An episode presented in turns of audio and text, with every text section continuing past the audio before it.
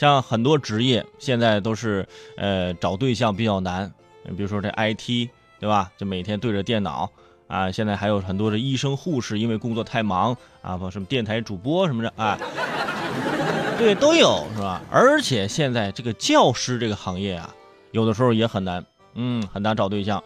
而说到教师这个行业呢，最让人羡慕的应该就是能够跟学生们同步享受的寒暑假了啊。他说寒暑假挺好，但是啊，他们寒暑假其实也要工作啊，准备下学期的一些东西啊，包括有的学校要值班呢，是吧？各种的要开会呀，对吧？现在很多小学的学生放寒假了，但是老师们依然还在上班，啊，就是比较忙。而说到这个老师呢，哎，给老师的一些福利呢，我觉得这是要积极的，要多给我们一些这个老师一些好处啊，包括一些单身的老师，是吧？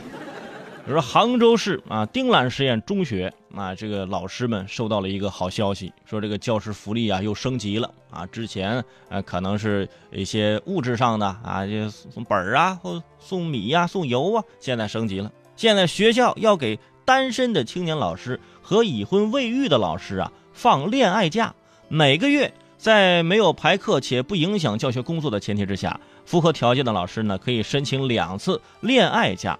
而学校共有百分之四十的未婚老师，恋爱假可以推广到其他行业。我觉得啊，这有人说，哎呦，为了这半天假，我也得担着呀，我千万我也不能找着找着对象，我不能结婚，我结婚之后，我是不是就没有这假了？是不是？别急啊！除了恋爱假，孩子在十八周岁以下的老师呢，可以享受亲子假，啊，已婚孩子已经工作的老师呢，可以享受幸福假。反正你这是老师，我就是想着法儿的，我把假给你休了，是不是？你这种条件你都能符合吗？你没有孩子，你可以休恋爱假；有孩子休亲子假；孩子一工作了，哎，幸福假是吧？三种假期几乎是覆盖了全部老师。但是如果孩子已经工作的老师请了幸福假，而他的另一半却没有请假啊，这这是什么假呢？是一个人出去，这也不幸福啊，是吧？幸福假呢，不一定是两个人在一起才幸福，说都老夫老妻了，是吧？最大的幸福就是就是我放假的时候你上班啊，适当的给我一点点自由啊。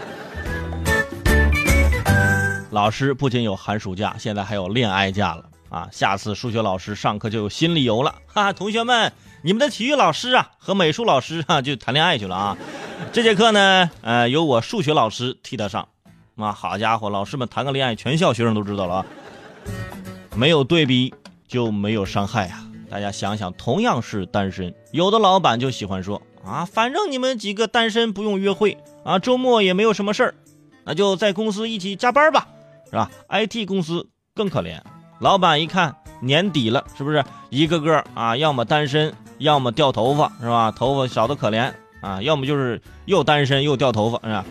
那最惨的那种啊，那就为程序员也设立一个恋爱假吧啊，就是每月两次啊，可以正点下班。哎。